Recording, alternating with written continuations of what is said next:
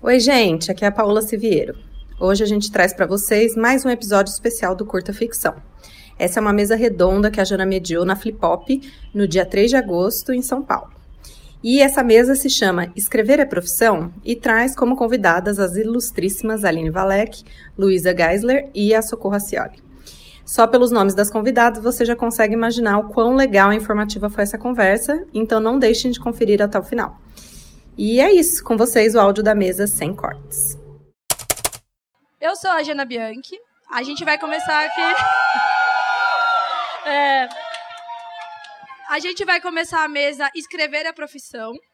Eu queria agradecer a seguinte, porque eu estou mediando uma mesa com três mulheres que são inspirações para mim como escritora, como produtora de conteúdo, enfim. Eu tô aqui tipo, ah! Fangirl total.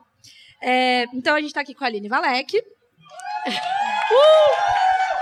Com a Luísa Geisler e com a Socorro Cioli. Não. Uh! Agora não quero. Agora Calma. É, bom, então o tema da mesa é escrever como profissão. É, a pergunta é essa, vamos começar. Tô brincando. É, escrever é profissão. É, eu vou pedir para vocês se apresentarem e eu queria já propor uma pequena dinâmica mas uma dinâmica do bem. Brincadeira, não é uma dinâmica. Eu vou pedir para essa apresentação ser feita em duas partes, para a gente começar a pautar essa conversa, que é a seguinte. Rapidinho, eu quero que vocês listem. Primeiro, o que vocês fazem hoje mesma coisa, listem o máximo possível. É, tipo, vou contar. Pode ser segundos. verbos. Pode ser verbos. E depois eu quero que vocês digam o que vocês é, gostariam de fazer se vocês não tivessem que pagar boleto. Não pode pular a parte de viver nas Bahamas, ou enfim, nas montanhas, no, sei lá, no Alasca. Pode pular essa parte, é só profissionalmente. Então, primeiro o que vocês fazem e o que vocês gostariam de fazer se vocês não tivessem que pagar boleto. Aí pode começar pela Aline? Pode, né? pode começar, não. Oi, gente. Prime primeiramente, é uma delícia estar aqui. Olha que plateia maravilhosa. Sim, obrigada, linda. gente. jovem, ultra jovem. É, eu sou a Aline Valek. Bem, falando em verbos, né? É, eu escrevo, eu ilustro, eu faço zines, eu coloco muitos zines no correio, eu faço, gravo podcast, escrevo, gravo, produzo podcast, eu, enfim, faço adesivos, eu faço um monte de coisa. Agora, a pergunta: o que, que eu faria se eu não precisasse pagar boletos? Me fizeram essa pergunta hoje de uma outra forma, de tipo, se não existisse nenhuma barreira, se você pudesse fazer o que você quer, independente de possibilidades da realidade, o que você faria? E eu gostaria de ser uma investigadora. uma astronauta. não, eu, é sério, eu gostaria de ser uma investigadora eu tô aqui já expondo que talvez seja o, o meu próximo negócio. Eu já vou deixar o contato, o quem quiser. Livro. Ou o próximo livro. Não, eu, eu investigadora de tretas geracionais. Você me contrata e eu vou investigar o passado da sua família e todos os segredos, intrigas, qual é a sua origem, da onde você vem, é, e vou te entregar um mapa genealógico e um perfil de personagens curiosos da sua família com até quatro gerações de distância. Já então... tem um orçamento. Aqui. Inclusive, cartões vocês podem passar depois na sessão de autógrafos, vocês podem pegar Sim, um cartão. Quem... É só para eu medir, às vezes, o interesse desse negócio, porque às vezes é um, é um negócio que eu posso entrar. Entendi. Muito bom. Entende? Fica aqui a, a ideia, vocês podem falar com a Lívia. Tá. Luísa. Acho que sou eu, né? Oi, amigos. Tudo bem?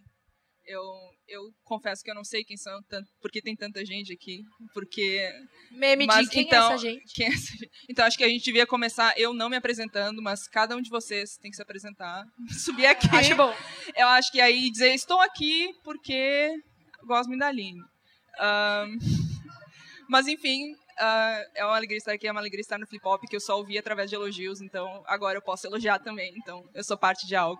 Um, eu, hoje, traduzo, eu cuido de gatos, eu escrevo, eu eu faço faz resenha, acrobacias circenses. Eu faço acrobacias circenses, não profissionalmente, graças a Deus. Imagina o Cirque de Soleil com o menor orçamento possível. É isso que eu faço. Mas não, não é profissional em nada. Uh, então, tá. Eu escrevo, eu traduzo, eu cuido de gatos, eu durmo bastante, ainda não profissionalmente. Se alguém tiver alguma sugestão de emprego, eu aceito. E às vezes eu faço resenha, às vezes eu faço leitura crítica. As pessoas me mandam escrever coisa, eu escrevo coisa. Então, se Luiz, você faz roteiro, faço, sabe? Gosto mesmo de escrever ficção, mas o que me mandam fazer eu faço. Uh, às vezes faço uma transcrição. Uh, ganhar dinheiro é importante. Essa é a grande lição da mesa. Se eu não precisasse pagar nenhum boleto, eu teria uma ONG para gato de rua, sabe? Ai, obrigada! Conquistei várias pessoas! Miss! Miss! Você devia ter começado eu lutaria, falar. Eu lutaria pela paz mundial. Eu faria... Não, mas eu, eu escreveria e teria uma ONG de gatos. Não acho que a geração de vocês não conhece a Enya ainda, acho que já passou um pouco. Enya, mãos. Que é Enya? É. do elevador. Tá. Enya, deixa. É uma cantora. Um, ela hoje, ela foi muito famosa nos anos 2000, uma música meio New Age, e ela hoje tem um castelo com gatos, assim, ela tem centenas de gatos. É mais ou menos o que eu teria que não tivesse pagar boleto. É, é hoje que ela, ela, tipo assim, ela ganhou um monte de dinheiro, agora tem um castelo na Escócia, com vários gatos. É isso que eu teria, entendeu? E aí, porque eu não consigo ver post no Facebook sem ver. Uh, sem ver, tipo assim, aqueles gatinhos para adotar, eu quero todos, assim, manda, manda. Mas eu não Manda tenho espaço. É, manda mais gato. Então eu teria, tipo, uma ONG pra gato de rua, pode ser cachorro também, a gente separa eles de algum jeito. Uh, ou não também, a gente socializa. E escreveria. Eu faria o que eu faço, mas menos, e teria uma ONG de gatos, para me incomodar um pouco. E eu gosto muito de bicho, eu tenho um livro chamado Enfim Capivaras, e a gente vai falar dele daqui a pouco. Sim. Mas eu acho que é importante a ligação gato-capivara, isso tem que aparecer em algum momento. Me disseram que eu tenho que fazer merchan no meu próprio livro. Sim, achei uma boa. A falar de bichos é sempre um Vendo bom livros também, aparentemente. Faço um merchan no meu próprio Mas é basicamente isso. Muito bom. Socorro. Bom, boa tarde a todos. É, meu nome é Socorro Acioli, sou de Fortaleza. Nossos sotaques aqui estão variados, variadíssimos. Eu escrevo, eu dou aula de escrita criativa, eu coordeno e invento cursos de escrita e coordeno uma especialização após em escrita literária em Fortaleza. A gente vai para a terceira turma agora. E se eu não tivesse que pagar boletos, eu faria exatamente o que eu faço: escrever, dar aula, inventar curso, coordenar curso e, e lidar com pessoas que escrevem, trabalhar com gente que quer escrever, que está escrevendo e fazer coisas como eu fiz agora, assim, de apresentar escritores e ilustradores de Fortaleza para os editores de São Paulo, fazer essa, essa ponte acontecer. Eu faria exatamente a mesma coisa, não mudaria nada. Eu não sei se eu teria 100 gatos. Eu tenho, eu tenho três gatos. Eu também. E tá, acho que por enquanto tá, tá bem para mim. Se chegar gato lá em casa, eu mando para tua casa. Pra... A gente mora perto, porque eu moro em Fortaleza, ela mora em Porto Alegre. Não, como é pertinho, dá para mandar os É, gatos. distância. Legal. Bom, então a gente percebeu que, independente, né, assim, é, brincadeiras à parte, ou não, então, não, né, não é uma brincadeira, é, existe uma certa distância entre o que a gente faz porque a gente precisa pagar boletos e o que a gente faz se a gente gostasse de fazer, né? Acho que todas as profissões têm um pouco disso, né? É, eu pensei em dividir essa mesa em meio que três discussões, uma direcionada um pouco para o que eu conheço de cada uma de vocês, e aí a gente depois abre para perguntas e tudo mais. É, mas eu queria, um pouco partindo dessa. de falar de distâncias entre o que é e o que deveria ser, eu queria falar um pouco sobre a expectativa que as pessoas têm do que é ser escritor e a realidade do que é ser escritor. É, obviamente, a gente está falando do panorama do Brasil, mas eu acho que talvez isso. Com, né, algumas exceções muito pontuais de grandes autores best-seller mundiais, é mais ou menos a mesma coisa. E aí eu queria começar com você, Luísa, falando um pouco. Calma, calma. eu queria falar um pouco. Talvez alguns de vocês tenham acompanhado o- uma reportagem que o Chico Felice fez na Flip sobre alguns autores que foram à Flip, largaram algumas coisas na- da vida deles para levar os manuscritos para editores, enfim. É, eu não vou nem falar sobre o que é, se isso é um, um caminho ou não, mas eu queria falar justamente sobre isso. Como as pessoas têm a ideia de que existe um limiar que você cruza, que tipo assim, ó, vendi o meu livro para uma grande editora. Ou eu ganhei um prêmio literário gigantesco, agora eu sou escritora, agora eu vou viver de escrita. Beleza, é só eu sentar e escrever todo dia, que nem o Stephen King, né? Que ele senta todo dia lá, às sete da manhã, escreve até a tarde, tira uma soneca e tal. e a minha vida tá tá feita.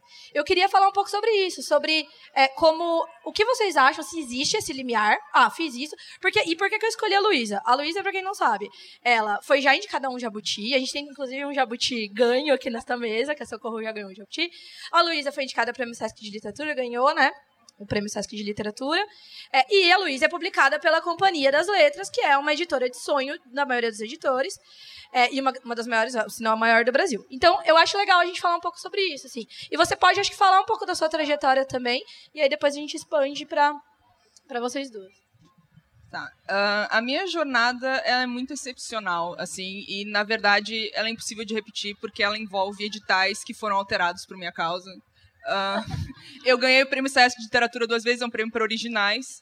Esse prêmio, esse tinha que ser original na categoria, então eu era original na categoria romance quando eu mandei meu romance, mas eu já tinha ganhado, publicado um livro de contos ao ganhar o prêmio Sesc de literatura. Só para constar, você manda com pseudônimo, um nome falso, e aí quando o seu livro ganha, eles divulgam quem escreveu. Não foi um negócio assim, eu não tenho dinheiro para subornar pessoas, não tenho, não tenho grandes, grandes capitais. Um, então, e nisso, coisas legais foram acontecendo em sequência e só que eu comecei muito nova e eu sinto que existe uma comparação sempre. Eu publiquei meu primeiro livro aos 19 anos, esse livro foi finalista de Jabuti, o meu segundo livro foi traduzido, publicado no exterior. Eu não quero ser muito Luciana Gimenez, mas... Perna longa de batom. Oi? Perna longa de batom. É, exatamente. mas não sei fazer. Mas e existe, as pessoas se comparam muito. As pessoas ficam tipo, ah, eu tenho 21 anos e não publiquei um livro. A Luísa, não sei o quê. Eu não sei se vocês conhecem, tem um site que é tipo assim, o que David Bowie estava fazendo. E aí você bota a sua idade. Assim, eu tenho 15 anos, o que, que David Bowie estava fazendo? Você bota, ah, tinha 19 anos, o que, que David Bowie estava fazendo? Estava lançando, sei lá, algum álbum fenomenal que hoje é um clássico. Então, eu tenho a sensação que existe uma comparação e uma ansiedade. Qual de... é o nome desse site? Eu não sei o nome. É tipo assim, o que David Bowie estava fazendo idade. Tipo Geradordeansiedade.com.br. Isso! Você precisa de ajuda. Tá tudo bem. Tem um telefone assim, Tá tudo bem.com. Uh, ah, e e é muito. Eu acho uma coisa complicada porque, em primeiro lugar, que começar a publicar Prêmio Sesc, por exemplo, eu comecei a publicar pela Record, que é uma editora grande e maravilhosa. Um, e, tipo assim, as pessoas acham, ah, tá resolvido, você publicou pela Record, está tudo resolvido. Só que, em primeiro lugar, a jornada de se chegar a ser publicado pela Record é uma jornada importante também. Não é. Não existe. Sabe, tipo assim. Por exemplo, a pessoa escreveu um best-seller. A jornada de você escrever um best-seller é parte disso, do crescimento da pessoa como autor e de te preparar para isso. Muitas vezes você é jogado no meio que você não não sabe lidar muito bem. Eu não conhecia ninguém no meio literário, tinha 19 anos, morava em Canoas que é uma cidade, tipo, no subúrbio de Porto Alegre. Um, e eu acho complicado. Eu aprendi a manejar meio que essas coisas meio que na, na marra. Assim, tipo, eu tive ataque de pânico, coisas assim, porque eu não sabia falar em público. Até hoje eu não Você sei. tinha 19 anos? Exato. Tipo, a única apresentação que eu tinha feito era na escola com meus coleguinhas, sabe? E aí te bota a falar... Toma esse discurso aqui do Prêmio é, de Literatura. É, fala aí na Flip, sabe? Então eu acho complicado quando se idealiza muito isso, quando se idealiza o sucesso, quando o processo é muito mais legal. E quando se idealiza, ah, você publicou pela Record, está tudo certo na sua vida, você vai ser escritor profissional, uhum. trademark. Não, não existe escritor profissional. Geralmente o escritor ele faz um monte de coisas que orbitam na literatura, mas ele não é escritor profissional. Às vezes, assim, o, talvez o Luiz Fernando Veríssimo seja escritor profissional, mas é muito mais difícil não existe só isso. Então, por um lado, eu entendo que é um privilégio e um glamour tremendo, porque eu trabalho com livro, eu não ganho milhões, mas para mim é uma coisa que me alegra, eu trabalho com livro. Por outro lado, eu tenho que escrever todo dia, eu tenho prazo, eu tenho que entregar coisas. Às vezes eu, eu escrevo um texto que eu não quero, mas eu tenho que entregar na quarta-feira, então eu tenho que entregar na quarta-feira. Então, existe um glamour, é muito glamuroso no sentido de que eu trabalho com livros, nanã, mas, por outro lado, não é glamuroso porque a gente está no Brasil e né, sabe como é que é a cultura. E, e não é glamuroso também no sentido de que as pessoas acham que está tudo resolvido. É, é um processo muito longo e a ideia de sucesso é muito fugaz. Por exemplo, eu não me acho uma pessoa bem sucedida, eu acho isso um conceito estranho. Então, a, a pergunta até me parece um pouco estranha, porque eu fico meio. Um, Mas eu acho que é isso. Eu acho que rola muita idealização. Eu acho que é um glamour, mas é um glamour diferente do que, do que as pessoas acham. Tipo assim, as pessoas acham que é um glamour porque tiraram sua foto. Mas, na verdade, eu acho que é um glamour porque você trabalha com livro. Mas, igual, é um, é um meio que o paradoxo do não glamour. Eu não acho sei se eu até respondi direito. Legal porque, assim, eu, eu sigo vocês todas nas redes sociais e tudo mais. E, assim, eu vejo, às vezes, você postando stories, muitos stories de gatos e acrobacia circense. Mas também tem stories de, tipo assim, ah, o meu prazo tá atrasado, eu tô aqui trabalhando até de madrugada pra entregar esse, esse freela, essa tradução, não sei o quê. Então, eu acho que é uma coisa legal também, a gente ter um momento de poder acompanhar a carreira dos autores que a gente... é, a gente vai sempre idealizar, né? Não, não tem muito, mas a gente pode ver e falar, nossa, faz não é exatamente isso. Eu vi um tweet da- seu esse- quando eu tava fazendo a pauta que era assim: "Ah, não aguento mais ir no correio, não sei o quê. Eu não quero E mais os correios burocracia". Eu gosto. O que eu não aguento é, tipo, É. as burocracias envolvidas da, da coisa. de contratação para ser paga, para negociar os meus valores, fazer planilha. Essa é uma parte assim que é realmente muito que eu não sei fazer.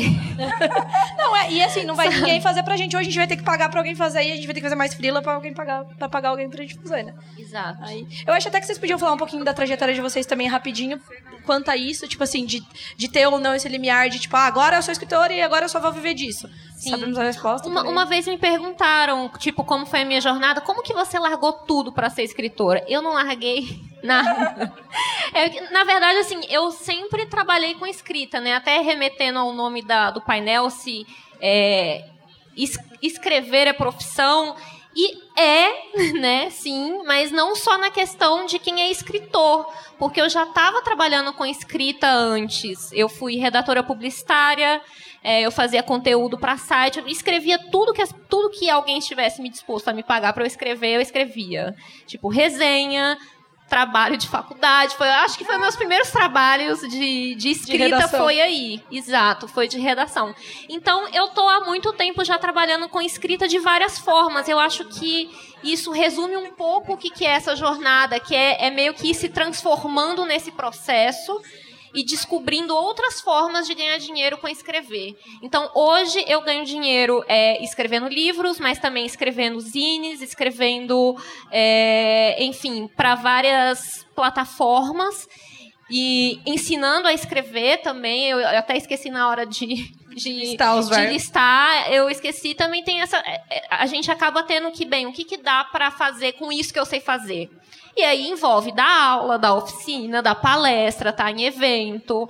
Envolve um monte de coisa que também não é escrever. Envolve saber me organizar com planilhas. É parte do trabalho. Por mais que eu não goste e vá reclamar no Twitter, faz parte do trabalho, sabe? E essa é a parte menos glamurosa.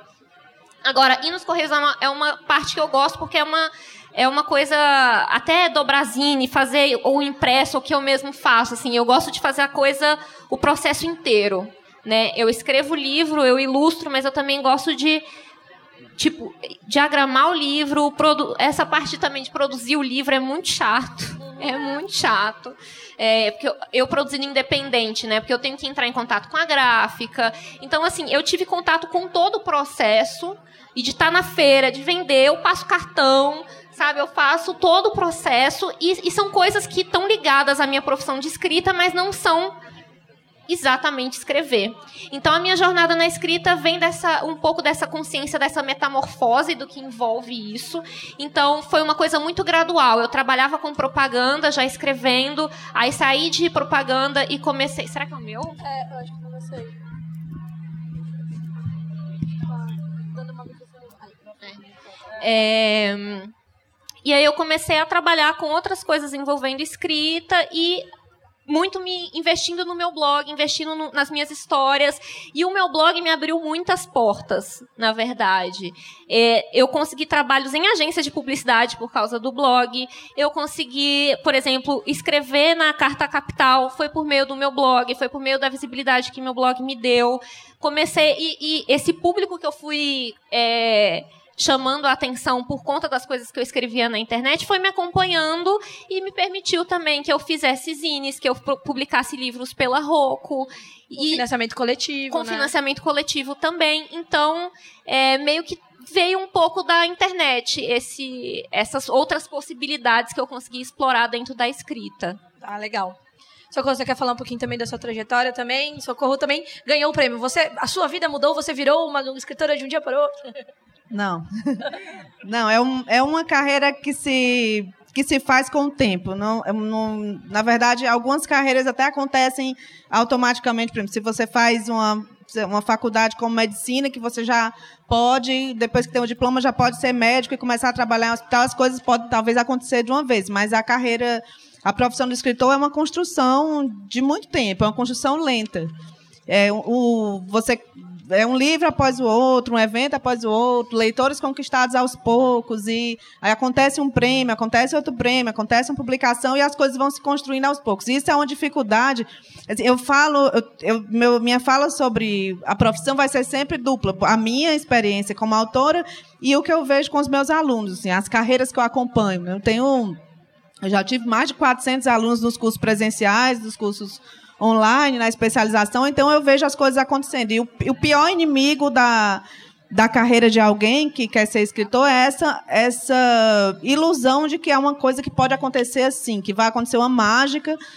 Tipo isso, vou para a Flip, vou fazer um super contato, vai acontecer alguma coisa. Geralmente, quando acontece, às vezes acontece um fenômeno, fulano lança um livro e vende milhões de cópias na Bienal, geralmente é, isso é, é muito mais atrelado a um momento daquela pessoa, ou porque ela é muito visível na, no YouTube, ou porque ela porque o livro tem um tema que naquele momento está sendo muito falado, mas isso não significa que essa carreira vai se perpetuar, não. Aliás, a minha agente, a Lúcia Riff, sempre fala que é, às vezes não é bom que as coisas aconteçam rápido, muito cedo, porque também é uma carreira que exige amadurecimento, exige formação. No meu caso, eu tive muito cedo a certeza de que eu queria escrever, mas também muito cedo a certeza de que era profissão. Eu, eu sei lá como, sei lá. Eu, com oito anos de idade eu tinha essa consciência. É, que eu lancei um livro com oito anos, eu sabia que ele era um trabalho, que eu ia vender os livros e que eu ia comprar uma bicicleta. Isso é, uma, isso é muita maturidade. Isso é muita maturidade. Eu não me deslumbrava, porque aí você imagina numa escola, você ter oito anos, lançar livro, sair no jornal, dar entrevista. Eu não me deslumbrei com isso, eu só pensava se eu ia conseguir vender o suficiente para comprar a tal da bicicleta. Então, na verdade, isso me ajudou muito.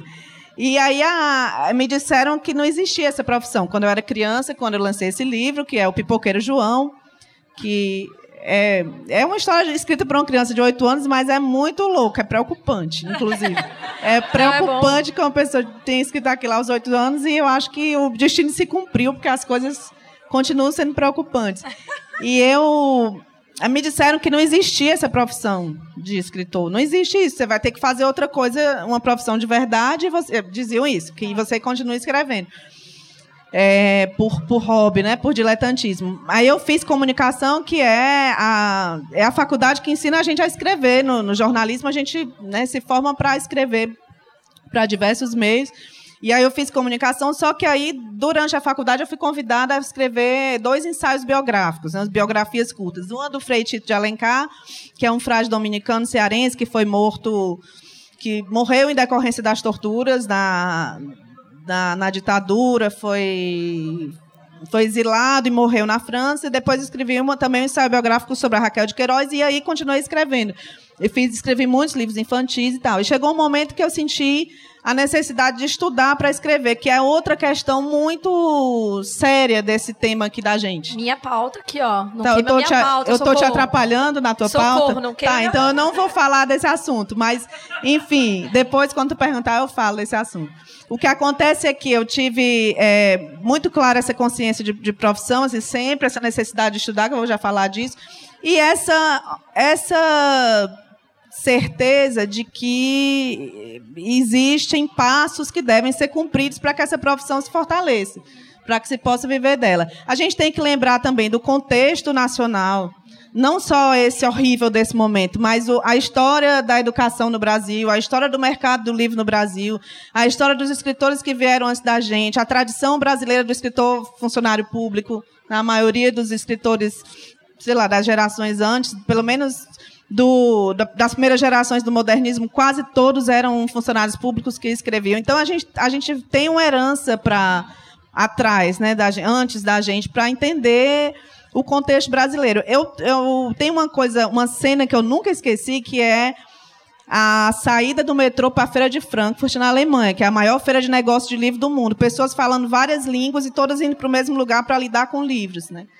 Aquilo ali é uma noção muito clara do que é esse, esse mundo aqui. É uma cadeia, na verdade. Começa no mercado, autor. né? É um mercado e é, uma, é, uma, é um mercado todo é, que envolve profissionais em cadeia, todos interligados. Então, se uma, uma ponta enfraquece por uma questão econômica, política, todo mundo é, Sente. é, é, é, sente, todo mundo se envolve. Então, não dá para pensar que ah, minha carreira não dá certo, então é porque eu não escrevo bem.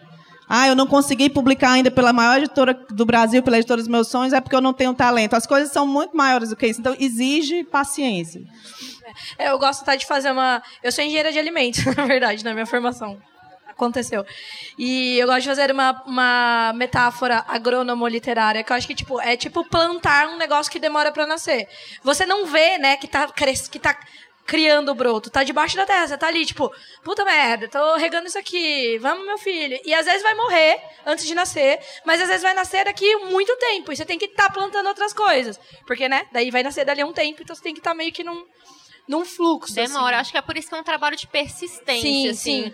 Tipo, ah, lancei um livro, mas não foi um fenômeno. Porque a gente é viciado em procurar fenômenos, Tem né? que estourar. Tem, e, e fica fixado. No, isso é muito mais claro no esporte, talvez. O Uhum. Ou na quanto que a gente música, enfim, busca né? um fenômeno e a gente suga aquele fenômeno até ele Morrer. decair.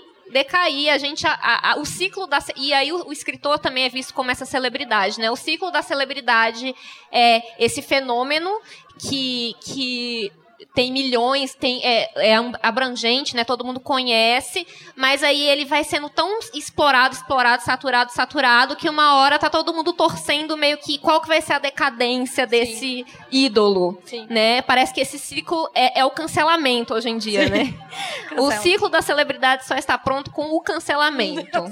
É. É o que termina as coisas. E o escritor é um pouco isso, assim, eu acho que é um pouco do que a Socorro falou dessa, dessa coisa dos escritores terem vindo de carreiras estáveis, então eles não precisavam escrever para ganhar dinheiro, já tinham outro, outro emprego, ou eram pessoas com uma, é, uma vida um pouco mais estável, né?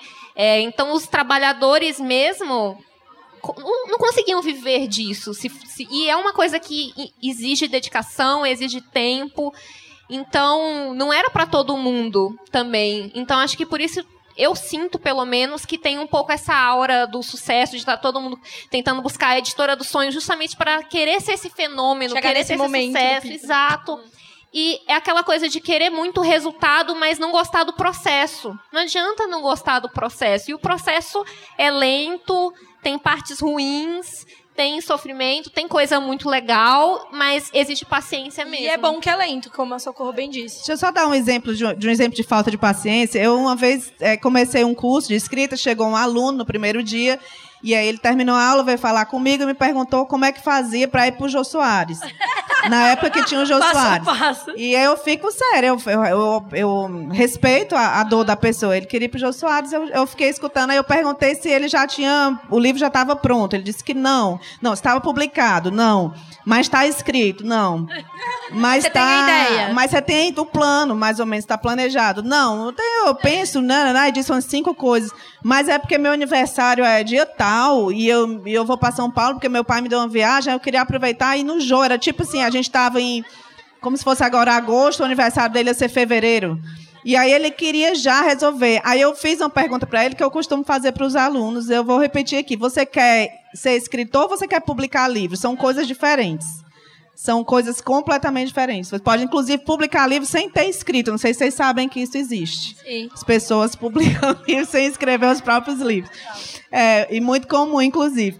Aí eu perguntei, porque se o negócio for publicar o livro, ele pode contratar alguém para escrever por ele, para publicar bem rápido, para dar tempo dele ir jogo. no Né? Se, o, se o objetivo é só o Jô, que nem tem mais, né? Hoje em É, dia ele deve ter. Hoje deve ser o Bial que ele Coitado. quer. Vou perguntar para ele. Ai, Eu vou para a segunda, segunda parte da discussão aqui, que é um pouco do que você falou da escrita. Assim, na verdade, esse tema ele é um pouco a polema de Schrödinger, porque. Biscoito ou bolacha? Não tô brincando. É, porque, assim, eu acho que tem muito isso, né? Estudar escrita não, versus não estudar escrita, mas eu acho que isso é mais uma polêmica de nomenclatura do que as pessoas consideram estudar ou treinar escrita do que de fato é, mas enfim, não vou entrar nessa polêmica. Eu queria falar sobre isso. Assim, eu escolhi a Socorro para falar sobre isso porque além da Socorro dar essas, esses cursos, essas oficinas, é, que, que nem ela mesma comentou, Socorro fez um workshop de literatura com ninguém mais, ninguém menos que Gabriel Garcia Marques. Então, assim, tipo, é uma coisa que. É... E assim, eu tenho certeza absoluta que o Gabriel Garcia Marques não chegou e falou assim: amigos, aqui eu vou dar pra vocês um passo a passo de como vocês publicarem um livro e, tipo, chegarem onde eu cheguei. Não é Ganharem assim. o Nobel, né? E Tipo assim, o cinco Nobel. passos para o Nobel. Para ganhar o Nobel. Então eu queria falar um pouco sobre isso, sobre. é, a gente. Acho que vai entrar numa parte um pouco mais prática da mesa, que é pessoas que estão aqui que querem escrever. É, se vocês querem saber como chegar no Jô ou no Pedro Bial, talvez essa não seja mesmo para vocês. Mas como a gente, para onde a gente vai? O que, que a gente pode fazer para entrar nesse caminho progressivo e lento para um dia, né, tipo, viver o máximo possível de escrever essas histórias e das coisas que cercam essa profissão? Bom, tem muitos escritores, inclusive, com carreiras é, muito mais. É, com muito mais prêmio, livro publicado, livro vendido, do que eu, que pensam exatamente o contrário de mim, que acham que o escritor é alguém que tem uma, uma facilidade, uma iluminação, um dom, baixa um negócio, e a pessoa escreve que não precisa de formação. Eu, desde cedo, acreditei na formação. Eu, tenho, eu sou dessa linha do time que acredita na formação do escritor. E Bolacha. essa formação, eu acho que é fácil a gente entender quando a gente compara com outras carreiras artísticas. Por exemplo, quem aqui já estudou balé e, e fez balé e dançou em companhia, sabe? Quantas horas de ensaio um bailarino tem que ter por dia? Né? Quantas horas de treino, workshop, não sei o quê, e treino com Inclusive, a gente tá vendo quantas horas de treino aqui fora, né? Sim, É, eles estão treinando tá mostrando exatamente as horas. É, alguém que trabalha com música, que toca um instrumento, que quer tocar numa orquestra, tem que tocar quantas horas por dia, tem que estudar quanto tempo por dia. E tem que saber quais são as notas musicais, não é Tem tipo que assim, o- mesmo o cara que tem um ouvido absoluto, ele não chega lá e fala, vou tocar um violino aqui, ou sei lá, um cara, né, sei lá, um grande, né, astro. Ah, eu me para música, para dança, para escultura, para pintura, para várias artes, né, que exigem, que já tem essa tradição da formação. Por que, que só para literatura, só para escrita é um dom, é uma luz, é um espírito? É um negócio que acontece. Por que, que só assim? Isso eu, eu, eu acho que é um erro meio que histórico, assim, é um preconceito até. Então eu acredito na formação. é, acho a coisa mais absurda quando eu recebo um aluno que não é leitor, Alguém que quer escrever e não é um leitor, no mínimo compulsivo, que não lê muito, que acha que não precisa conhecer, por exemplo, um pouco da, da literatura brasileira, que acha que.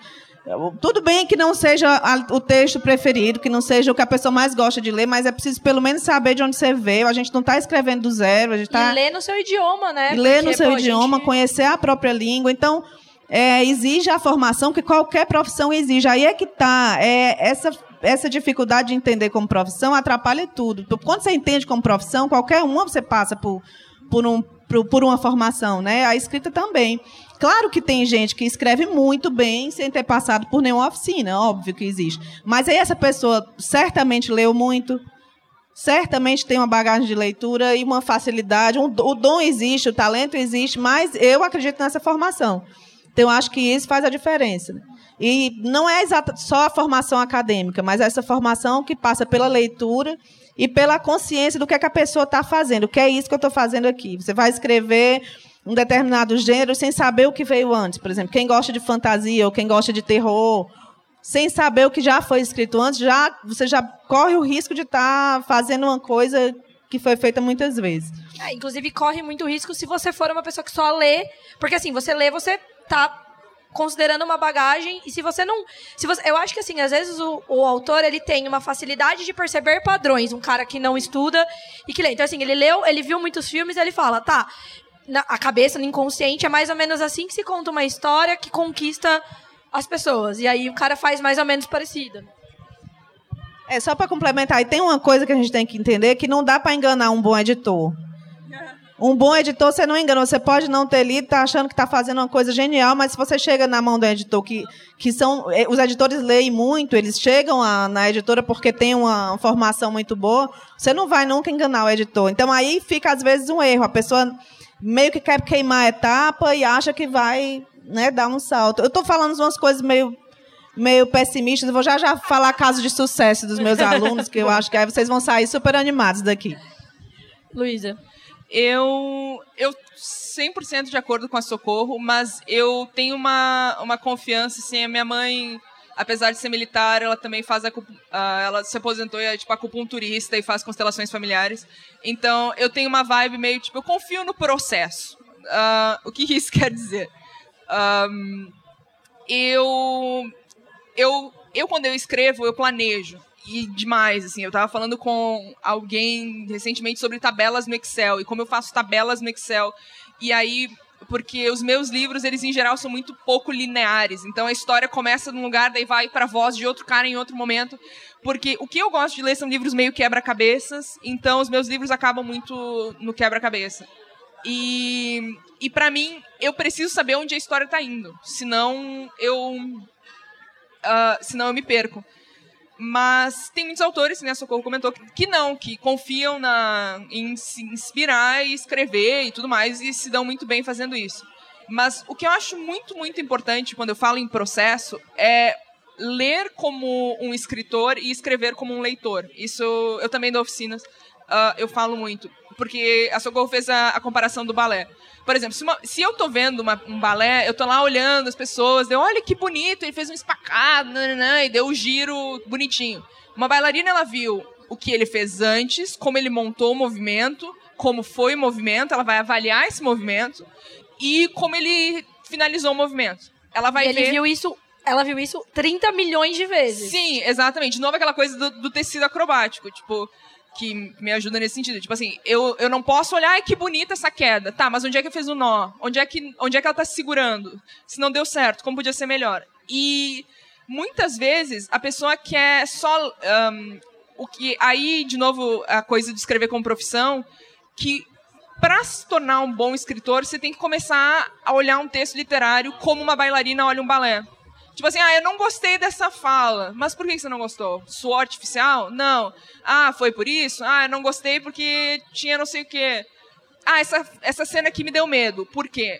Por que, que aconteceu antes? O que, que tu tá sentindo aqui? Como é que é essa frase? É, é esse trabalho de ficar garimpando e escrever como leitor também nesse mesmo ritmo de que ninguém é obrigado a te ler. Isso é uma informação que é muito triste pro leitor, pro autor, mas ninguém é obrigado a te ler. tipo, ninguém aqui é obrigado a se achar que eu fui simpático e comprar meu livro. E se começar a ler meu livro, ninguém é obrigado a terminar.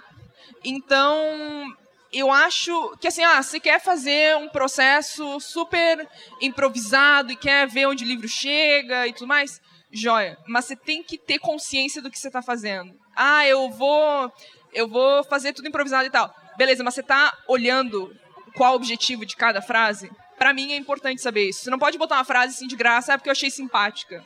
Isso, como autor, eu levo isso muito a sério. Eu sei que também, de novo, é deprimente. Uh, mas, como autor, isso é muito sério para mim. Porque o tempo do meu leitor é precioso. Sabe? Tipo, as pessoas podiam estar fazendo muitas outras coisas. E, enfim, tem internet, tem Twitter e tudo mais. E 140, 280 caracteres as pessoas não são obrigadas. E então o trabalho do escritor também é um trabalho de uh, de lembrar que existe um leitor do outro lado. De o, o teu leitor não é obrigado a nada, não é obrigado a gostar, não é obrigado a te entender. Tem autores que assim, ah, ficou confuso, você não entendeu, você é burro. Não, só um pouquinho, ninguém é obrigado a nada. Então, o meu processo ele é bem controlado porque eu acredito muito nisso. Porque eu acho que o texto tem que estar tá funcionando a cada frase, cada parágrafo tem que ter um objetivo de chegar do ponto A ao ponto B. Não é, ah, eu quero fazer uma linda uh, intromissão de pensamento e a mente de uma personagem e ficar viajando por duas páginas. Por que duas páginas? Porque não uma página? Porque não três páginas? O que, que, o que, que vai, o que, que justifica isso? Então, eu acho importante isso. Para mim, isso é, isso é valioso, assim, de, tipo, não, não necessariamente assim, você tem que ter tudo uh, num, numa escaleta e planejado, com tabela no Excel. Mas você tem que ter controle desse processo. Eu brinco, eu fiz uma brincadeira esses tempos, que, tipo, começar a escrever profissionalmente é meio que nem domar um cavalo selvagem. Tipo, você tem que poder usar o poder do cavalo selvagem, que é forte, que corre pelas, pelos pampas, né? Eu sou gaúcho, a imagem tem que existir. Uh, mas você tem que também saber controlar. Você tem que saber quando você quer parar, quando você quer começar. Você tem que saber quando é que tá cansado. E então, Pra mim, o, pra mim, essa coisa do processo, tem entender como é que é o seu processo e não transformar isso num acaso. Senão você escreve um livro e acabou. E aí, ah, então, se você controla esse processo, se você conhece esse processo, eu acho que tá resolvido. Pra mim, o meu processo é controlador, meu processo, eu tenho que saber o final, eu tenho que conhecer meus personagens. Eu sempre brinco que assim, ó, se eu sei o final e conheço meus personagens, o livro tá escrito. Não tem, não falta nada. Que o livro vai. Ahn, mas eu acho que é importante conhecer o próprio processo para escrever profissionalmente. Assim, você quer escrever, você tem que saber como você funciona.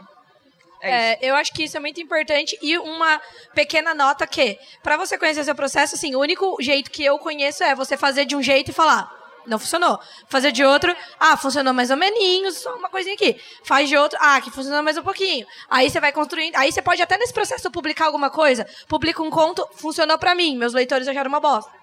Tem que É, ir base- balizando, né? eu vou fazer uma tangente, mas esses tempos eu tava numa mesa e alguém perguntou como eu desapego do texto, como eu consigo mexer no texto sem, sabe, sem ficar dolorida. Tipo assim, ah, eu, eu fiquei eu fiquei magoada que eu cortei um parágrafo. Aí eu, eu fiz um exemplo de novo que não é muito bom, mas é um exemplo daquele momento, que tipo, quantas vezes você avalia se escovou bem os dentes? Eu sei que é uma imagem fraca, mas é assim, se você escova os dentes duas, três vezes por dia, você tem uma noção de quanto você tem que escovar. Você sabe quanto tempo você tem que ficar. Você sabe, assim, por exemplo, ah, esse dia eu comi alho, então eu tenho que escovar mais. Mas você não fica pensando assim, você não fica avaliando muito, você só continua escovando os dentes, porque você tem que escovar os dentes. Escrever um pouco isso, assim. Você perde a sensibilidade, essa sensibilidade, assim, tão apegada ao texto quando você escreve muito. Você escreve e aí às vezes dá certo, e aí é ótimo. Aí às vezes você, você tem que escrever mais, e aí é ótimo, aí não é ótimo. Ahn, Eu gostei da metáfora do cavalo selvagem. obrigada. A dos Porque- dentes não ficou muito boa. Eu gostei. Ah, Porque envolve um coice também. Você Sim! le- ter o risco Você vai de cair você levar cavalo. um coice. Você, não tem que pode. aham. Você tem que deixar ele um pouco livre também. Você tem que. Não pode ficar pe- muito apegado, porque ele é um animal selvagem, afinal de contas. É, Eu imaginei, você começou a falar e eu falei, minha cabeça de fantasia hoje é assim, Daenerys, Dracarys, sabe? Tipo, eu preciso- porque senão dá uma certa... Mas você Um certo ruim, se você não mudam, controla. né? A minha referência é aquele filme Cavalo de Fogo. Alguém lembra? A menina que tinha um cavalo de fogo. Algumas pessoas tinham medo. Então, também.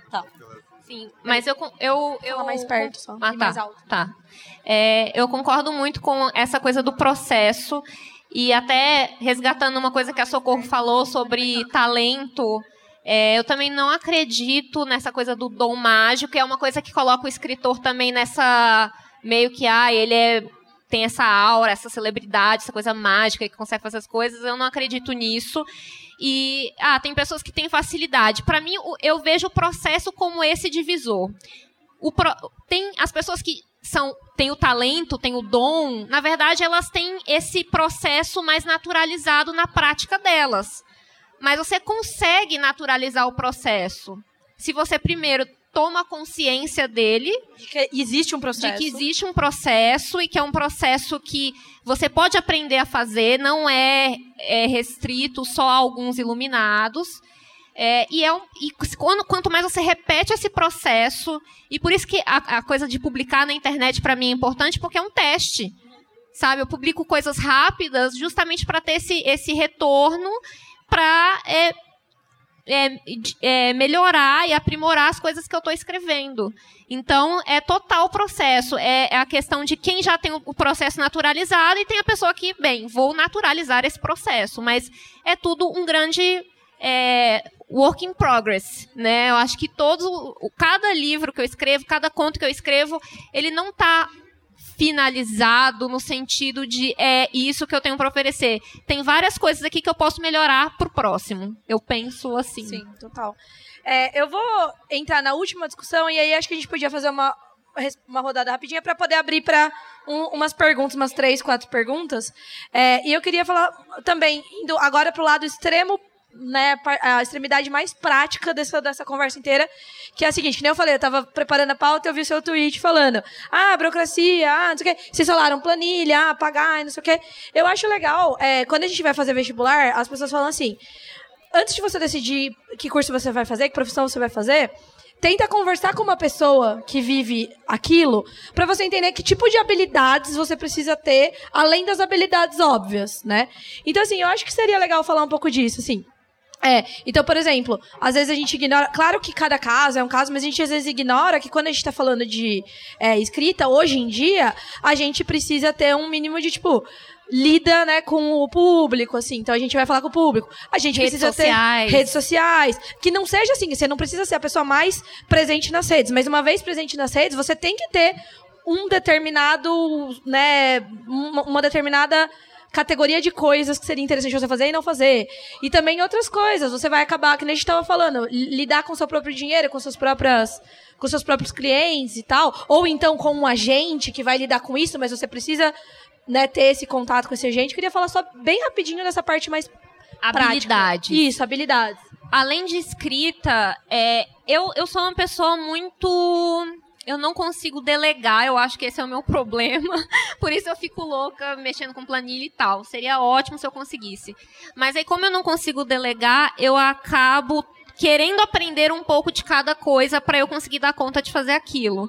Então, eu entendo alguma coisa de design para eu poder fazer a divulgação das minhas coisas. Não é obrigatório, você pode achar alguém que faça para você, mas ter uma noção é interessante.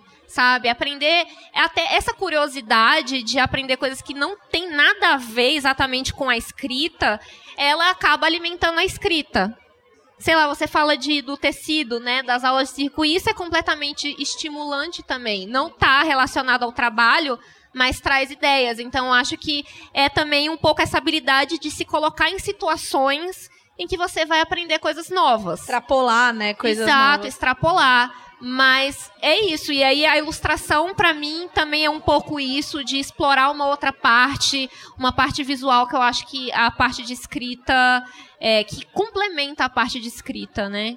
E redes sociais. E aí essas outras partes de organização é muito importante. Organização e planejamento é essencial. Se não do seu livro, né? De quando tá caindo cada boleto, cada coisa. né? Exato, exato. Do livro em si ou do processo de trabalho como um todo, acho importante. Ahn, eu acho. é, eu pessoalmente eu acredito assim. eu- ah, eu tenho que falar perto do microfone, senão eu fico falando pra dentro. Eu. Sabe aquele filme Ratatouille? E daí tem o chefe que ele fala: todo mundo pode ser um chefe. Eu sou meio tipo: todo mundo pode ser um escritor. Porque eu acho que qualquer defeito pode se tornar uma vantagem. Então, tem excelentes escritores que são disléxicos, por exemplo, que seria daqui a pouco uma pessoa. Ela tem dislexia, ela acha que. Eita, sujei o microfone de batom. Ahn, ela tem dislexia, logo ela não pode trabalhar com palavras, sabe? Não, porque eu sou disléxico e tal. Ahn, acho que é essencial, assim, de verdade. Não acho que assim, ah, tem que ser bom com palavras. Não, porque se você lê muito, você sabe que tem escritores que parece que tem um vocabulário de 50 palavras e usam 50 palavras, escrevem muito bem suas 50 palavras. Tipo, Legião Urbana. É, é tipo isso. Ah, ah, eu tenho que saber pontuar. Às vezes eu, eu dou oficina em escola e vem as crianças, ah, não, eu escrevo mal. Por quê? Porque eu não sei botar vírgula. Gente, eu não sei botar todas as vírgulas. Às vezes, às vezes tem uma pessoa que corrige. Ahm, então, Sempre, né? geralmente, geralmente as pessoas pegam. Ah, enfim, é importante saber as vírgulas, porque daí às vezes as pessoas corrigem errado, mas isso não vem ao caso. Aí você tem que ir lá e discutir, não, mas a vírgula do. não, não. Mas tá. Ahn, ah, eu sou bom com números, logo eu não posso escrever. Não, você pode. Eu, eu realmente sou muito.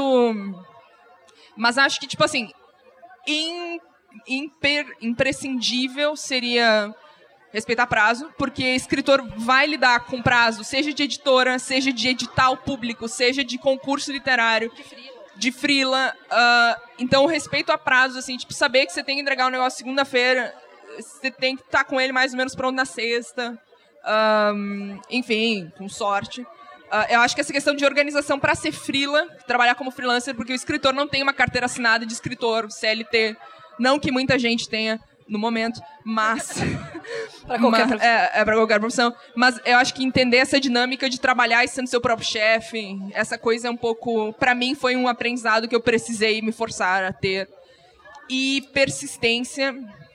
Aí, por exemplo, eu vou, eu vou ah, elogiar minha terapeuta, porque às vezes ser escritor eu vi muito não. A gente fala aqui de, ah, e aí eu, eu fiz um crowdfunding, não sei o quê, mas quantos que não deram errado? Quantos, ah, a Luísa ganhou o prêmio Sesc. Sim, mas eu enviei exatamente o mesmo livro para tipo, cinco outros prêmios e não ganhou. Então, existe um aspecto de continuar fazendo e de voltar no texto, de mexer no texto, que não tem nada a ver com habilidade literária, tem a ver com, tipo assim, saber que tem que continuar. Uh, e aí, por isso que eu acho que a paixão é literatura, livros e ler, ela é essencial, porque sem isso, se você não gosta de livro, você não tinha que estar fazendo isso. E você não vai suportar, você É, não, vai tolerar. não vai dar liga. Se não gosta de livro, não, não vai, porque ah, mesmo se você for no Jô, nunca fui no Jô, não, mas mesmo se você for no Jô, você vai no Jô uma noite.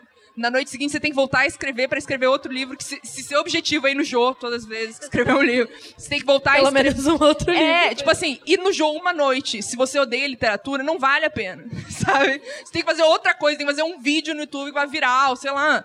Mas, então... ah, essa- acho que talvez essas três coisas, respeito a prazo, organização no geral, persistência e amor por livro. Isso é imprescindível, o resto se ajeita. O resto, assim, ah, eu... Ah, eu acho que eu não sei vocabulário, ah, eu não, eu não sei isso. A gente... É Corre o, atrás. é, o cavalo se doma. É. O resto se resolve. Mas essas três não começam. Se for pra, se se for pra ficar muito triste quando ouve não e achar que vai desistir, seria bom não tentar.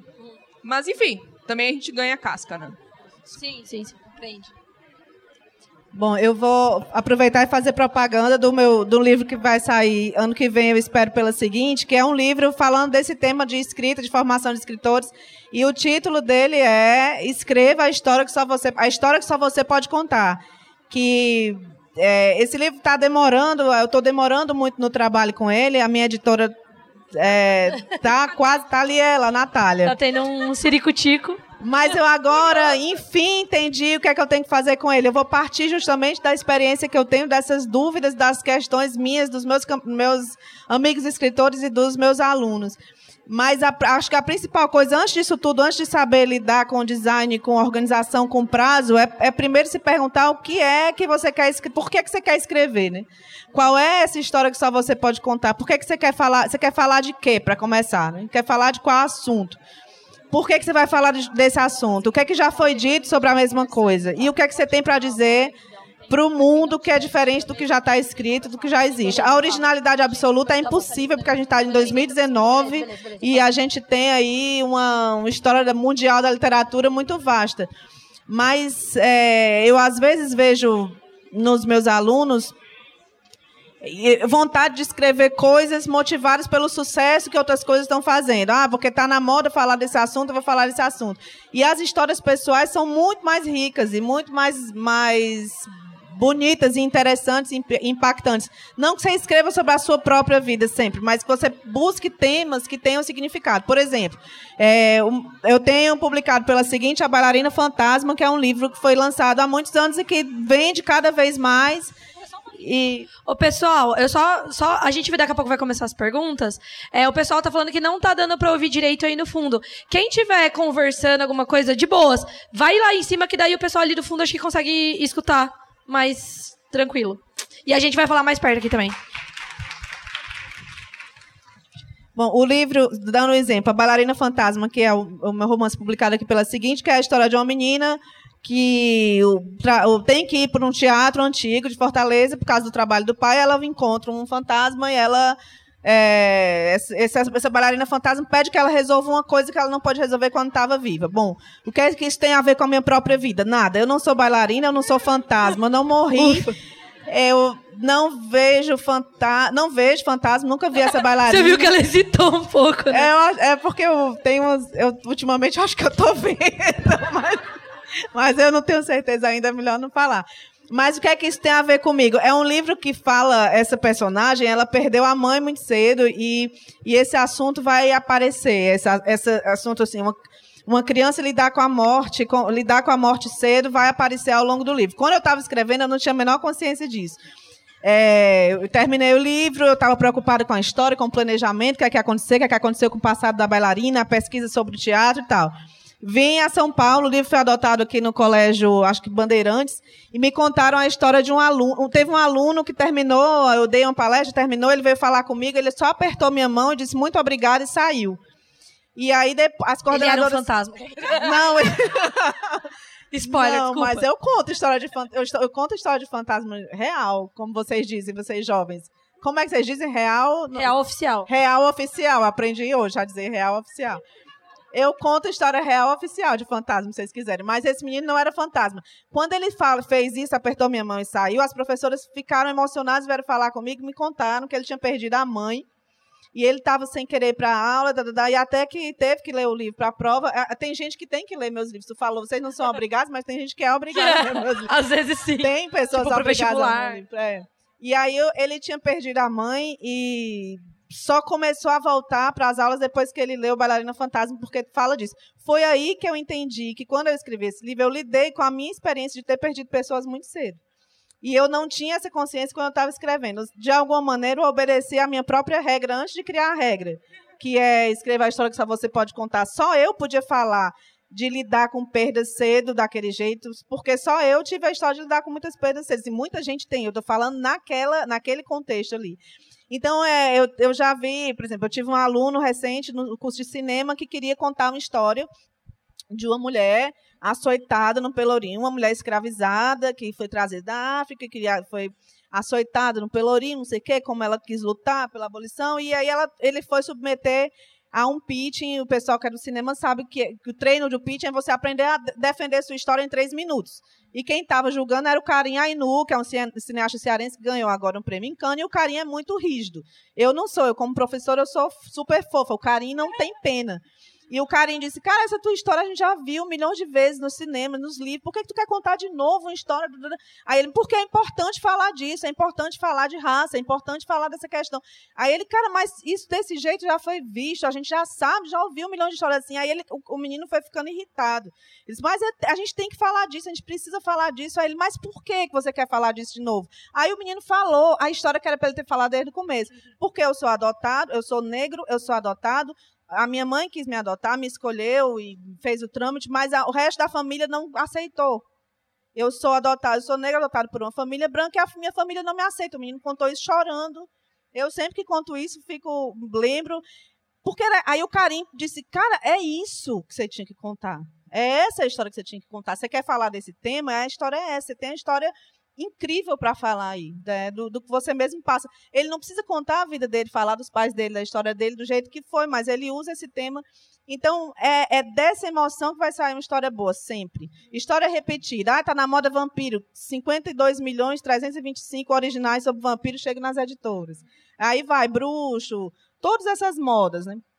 Não sei nem qual é a moda agora. Vocês- depois vocês me contam. É, ontem falou na mesa. É. Pois é, sempre vai Será se é gay? Essa é a moda. Sempre vai ter. Então, Será a- ser gay? mas aí, aí o que os editores vão esperar é justamente o oposto disso, sempre. Eu acho que quem, se vocês perguntarem para os editores que estão aqui, vocês vão ouvir essa confirmação. Vai ser sempre aquela história única. Eu aprendi isso com a minha editora inglesa, que foi a editora do Harry Potter também, a Sarah Dedina. Ela diz: Eu reconheço um livro bom com as três primeiras páginas. É, eu, eu, eu perguntei como era. Eu reconheço que o autor tem uma voz. Ele escreve a história que só ele pode escrever. A história que só você pode contar, que é o meu livro, que vai sair pela, Pela seguinte ano que vem. Dicas como essa e outras, né? Vocês vão encontrar nesse livro que eu vou entregar em um mês para a Natália. Olha como é Tá. importante saber Não sei se Se tá divulgar. Essa é uma habilidade, Sim. ela colocou em prática. Eu até lembrei do cara da Pixar falando que quando eles estavam fazendo aquele Divertidamente, que ele falou, eles escreveram um roteiro falando, nossa, isso roteiro é uma merda, não é isso, não é isso, não é isso. Ele saiu pra correr e aí ele pensou na filha dele que tava. Ela tinha entrado, tipo, na pré-adolescência e ela tava meio, tipo, brava com todo mundo, ela era muito boazinha, não sei o quê. E aí ele falou que ele começou a chorar, assim, na trilha, e ele falou, ah, é isso, é sobre isso que eu tenho que falar, sobre o que cai, as coisas que se destroem e tal. É, a gente tem, acho que mais uns 10 minutos. É, 3 minutos. E acho que dá pra gente fazer uma ou duas perguntas, então. Alguém quer, vem aqui no microfone. E canta uma música. Vem cá. Vem cá, vem pra cá. e canta uma música. Tu pode cantar evidências. Que todo mundo sabe, vai acompanhar. Oi. Oi. É, meu, nome é La- meu nome é Lavínia e eu queria saber, tipo, uma dica, porque assim, é, como que é pra você, tipo, ser escritor, mas assim, fora do eixo Rio-São Paulo, sabe? Porque eu sou de. Eu tô morando em Santa Maria, mas na real eu sou do Mato Grosso. E, tipo, escrever pra mim, mesmo que eu sempre gostei, sempre foi, tipo, uma coisa muito distante, assim. Tipo, impossível. Tanto que quando eu escrevia quando eu era muito nova e eu meio que parei, porque eu achei que não, não ia acontecer. Você não estuda produção editorial? É, eu estou. A gente não se conheceu em Santa Maria uma vez? Não, acho que. Teve um evento em Santa Maria. Que eles têm um curso super bom de produção editorial. Tá. Que falou Santa Maria e gosta de livro, eu fiquei tipo, por que alguém tá em Santa Maria? Ah, então é, era isso. Eu queria saber que dicas vocês dão além de tentar publicação independente e publicar na internet. Eu posso responder só pra eu usar real oficial? Real oficial. Real oficial. Eu não sei se eu vou usar certo na frase, mas real oficial eu sou de Fortaleza. do Ceará. Eu usei certo? Acho que não é assim, não. Muito bom. Eu acho que não é assim, não. É, eu Você sou de, ganhou uma carteirinha de millennial agora. é, de quê? Millennial. Ah, obrigada. Eu sou de Fortaleza, lá no, na, quando eu comecei a escrever, que tem mais de 10 anos, não existia nada, não tinha editora, é, não tinha. Rapidinho, deixa eu só fazer um. Pessoal das senhas mil, podem ir para a fila. É isso. Para mil em diante, até mil. Até mil pode ir na fila da, é, da moça que tá autografando. Desculpa, Foi aí não lembro. que perdemos metade da plateia. Desculpa, gente. Não, Não, real até que não. oficial é que não tem essa, essa. Eu tô usei direito de novo, agora eu acho que eu usei melhor. Não tem, é, não, não existe esse problema de. Sim, quando eu não tinha nada em Fortaleza, na editora, nada. E, na verdade, eu entendi que eu precisava, de fato, ter canais nos lugares onde o mercado é mais forte. É, Eu queria é, publicar numa editora grande, na companhia. Eu tinha a companhia como meta, sempre tive. Eu queria ter um agente literário, eu queria que fosse agente a Lúcia Riff, que é a minha agente, que é agência grande e tal. Então eu fui fazendo as coisas devagar até chegar. Eu comecei publicando lá mesmo em Fortaleza, depois fui fazendo outras coisas e acreditei nessa formação, que você já começou, né? Você já está no mundo do livro, já tem uma formação no mundo do livro. Não tem essa, esse problema de geográfico, não existe mais. Eu acabei de ouvir de uma editora, eu não vou dizer quem foi porque ela não me autorizou, mas, sério, eu não sei se eu posso dizer, mas eu acabei de ouvir de uma editora, acabei de ouvir, ela me chamou para conversar ali antes da mesa, me pedindo sugestão de, de alunos meus de Fortaleza e de outros estados que estudam comigo lá no Ceará, porque ela disse, a gente já tem muita gente do Rio e São Paulo, a gente quer outras vozes. Então, é o contrário, na verdade. Quem está fora do Rio de São Paulo está com um bônus real oficial, porque as editoras estão querendo... Agora eu acho que foi... Agora eu acho... Agora eu acho que foi bom. Agora eu usei real oficial bem. Ah, deixa eu até. Eu, eu até queria falar como editora da Mafagafo, que é real isso, real oficial. Que eu também, a gente também procura muita coisa, né? A gente gosta de coisa quando chega lá de fora do, fora do eixo Rio São Paulo e de outras visões e tal, na Faísca e na Mafagafo. Então, E essa é a maravilha da internet, né? Até não depender de estar em um lugar. De tá- Eu sou de Brasília. É, tá uma mesa realmente bem diversa. É, mas assim, eu, eu aí eu acho que eu vou ficar um pouco meio pessimista, porque quando eu vim para São Paulo foi quando parece que eu comecei a existir. Mas eu já estava desde sempre na internet, inclusive eu vivo na internet, pago meu aluguel da internet. E faz um tempo já também. Faz, faz bastante tempo. E mas isso não é uma fronteira, nem tipo, nem você precisa nem de uma editora primeiro, sabe? Você consegue publicar independente.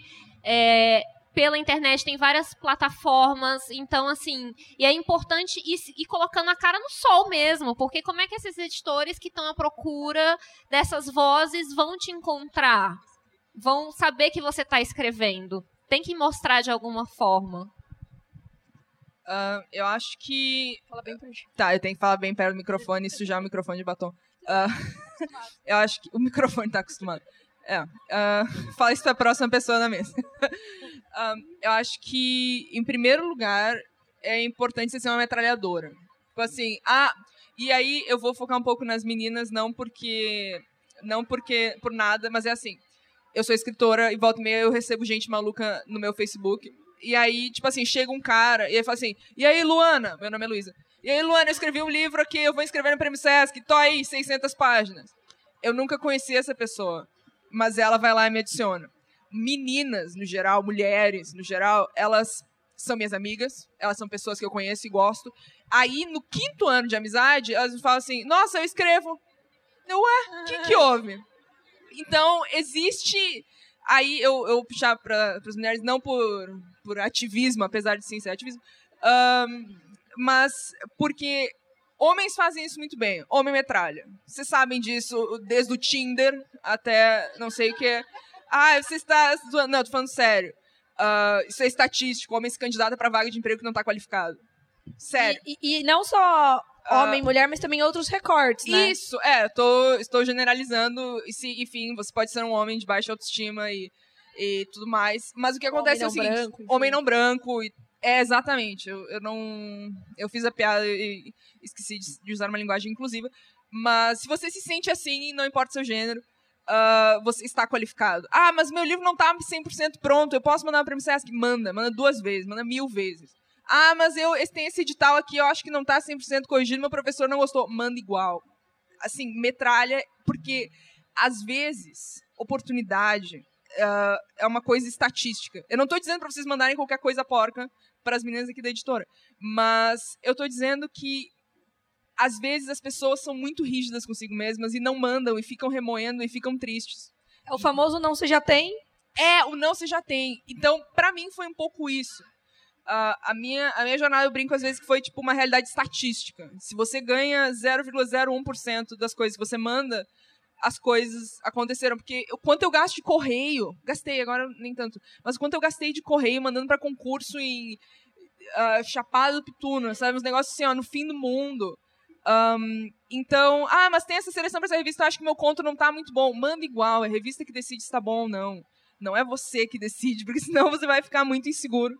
Um, enfim, isso, de novo, eu não quero é, excluir ninguém na minha linguagem, mas, enfim, se você se sente muito inseguro, pode mandar, porque a internet ninguém tem cara.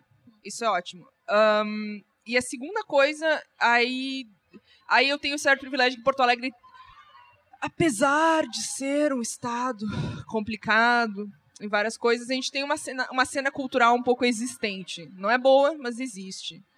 É mais ou menos. É legal. Um, mas procura a literatura que é feita ao redor de ti. Ah, eu gosto de escrever ficção científica. Onde é que tá? Que site que está publicando isso? Ah, tem o lançamento de um livro de ficção científica. Vai lá, conversa, conhece os autores. A maioria dos autores é super acessível e super legal. A gente fica com o olhinho brilhando quando vem uma pessoa falar com a gente. Tipo assim, ah, eu gosto de escrever. Não sejam malucos, mas tipo assim... não sejam creepy. É, não sejam creepy. Não, não persigam a gente na rua. Mas... Um, mostrem interesse, procurem. Ah, eu gosto de escrever ficção realista onde todo mundo morre no final.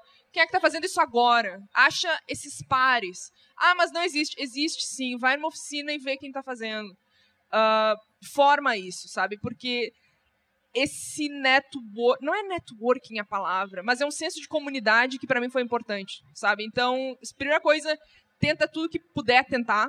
Um, segunda coisa, ache os seus contemporâneos. Assim, porque às vezes a gente idolatra, sei lá, um autor gringo, um autor. Nada contra. Inclusive, tem amigos que são. Um, mas às vezes a gente idolatra um autor gringo, um autor que já morreu, não sei o quê. Mas quem é que é seu par, sabe? Quem é que. Então isso também é legal, porque você cria um senso de comunidade. Às vezes, ah, não tem espaço para literatura de vampiro gay e lobisomem. Cria, cria esse espaço. Às vezes esse espaço não existe. Então eu acho que essa seria uma coisa importante, assim, achar sua comunidade, seja na internet, seja na vida real, seja tomando café. Um, conhece esses autores que estão vivos, etc. Vem a palestras de gente fenomenal. Uh, por exemplo, amanhã tem mesa de novo. Não essa mesa. Um, coisas assim, se envolve com essa comunidade, que daí você movimenta e, e, e, sai ganhando nessa história. Eu não sei se eu respondi a pergunta, eu comecei, entrei num, num rant meio nada a ver, uhum. então talvez eu vou parar de falar. A gente tem, tipo, quatro minutos. Eu vou pedir só para vocês falarem um pouquinho dos livros que, que né, a gente vai ter agora a sessão de autógrafo depois aqui.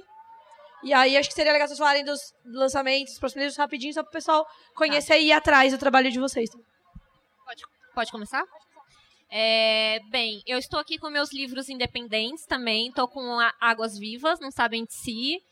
É, quem quiser colar lá na mesa de autógrafo só para ver as minhas zines, só para ver meus só livros, uma olhadinha. só conhecer o que raios é uma zine, só colar lá. É, Assim, pra. Eu tenho um podcast também, eu ouço meu podcast, Bobagens Imperdíveis. Tem 15 minutos só, gente, calma. E. e. É muito bom, são meus- áudio ensaios. É, conheça meus trabalhos, tem no meu site alinevalek.com.br e assine minha newsletter, que é a melhor forma de conversar comigo, inclusive de me mandar e-mail, de trocar ideia. Tá tudo no meu site, gente. Melhor newsletter do mundo, tá? Meu Deus, que manifestação maravilhosa! O que tá acontecendo? Amei!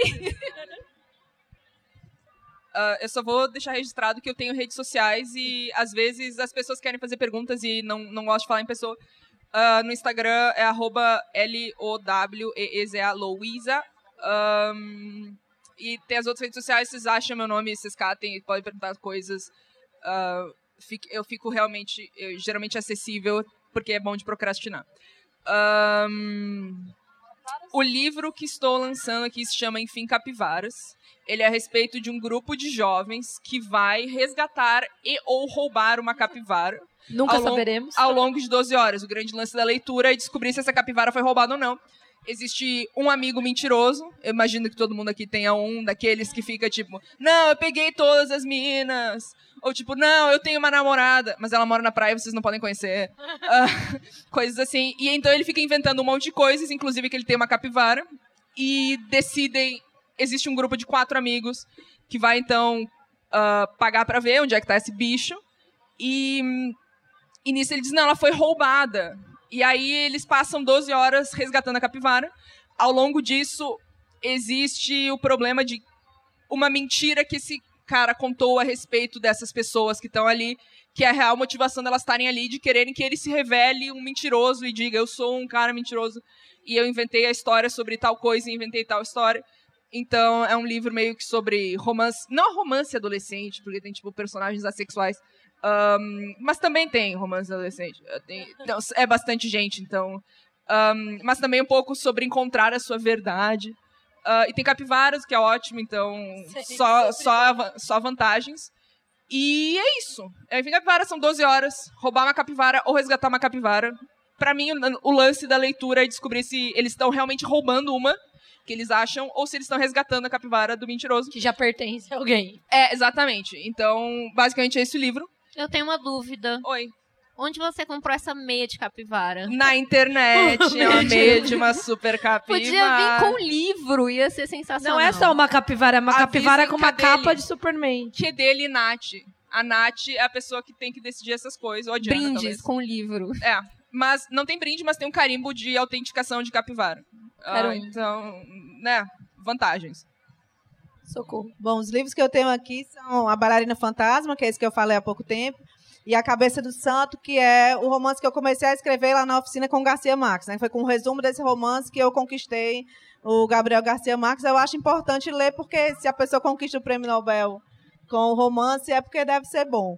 E é, a é uma história baseada numa história real que existe lá no Ceará. Um- Mandaram fazer uma estátua de Santo Antônio gigante, mas aí erraram, o corpo está em cima do morro e a cabeça está no chão. A cabeça é oca, é do tamanho de uma casa. E um sujeito um dia entrou nessa cabeça e ficou, com- começou a conseguir ouvir as orações das mulheres pedindo por casamento. E, eram, e ele teve acesso às histórias de amor e manipulou uma cidade inteira por causa disso. Lembra Esses do os- pipoqueiro doido? É. Pois é. Esses são os romances, os livros que existem, o presente. Agora, os que vão existir, para vocês já saberem, é a história que só você pode contar, que é o livro de escrita criativa para o ano que vem, e o Ópera do Medo, que continua a Bailarina Fantasma. Mas isso é o futuro. Isso, isso é a projeção para Flip Hop 2020. Gente, obrigada pelo papo, adorei. Obrigada por quem estava aqui.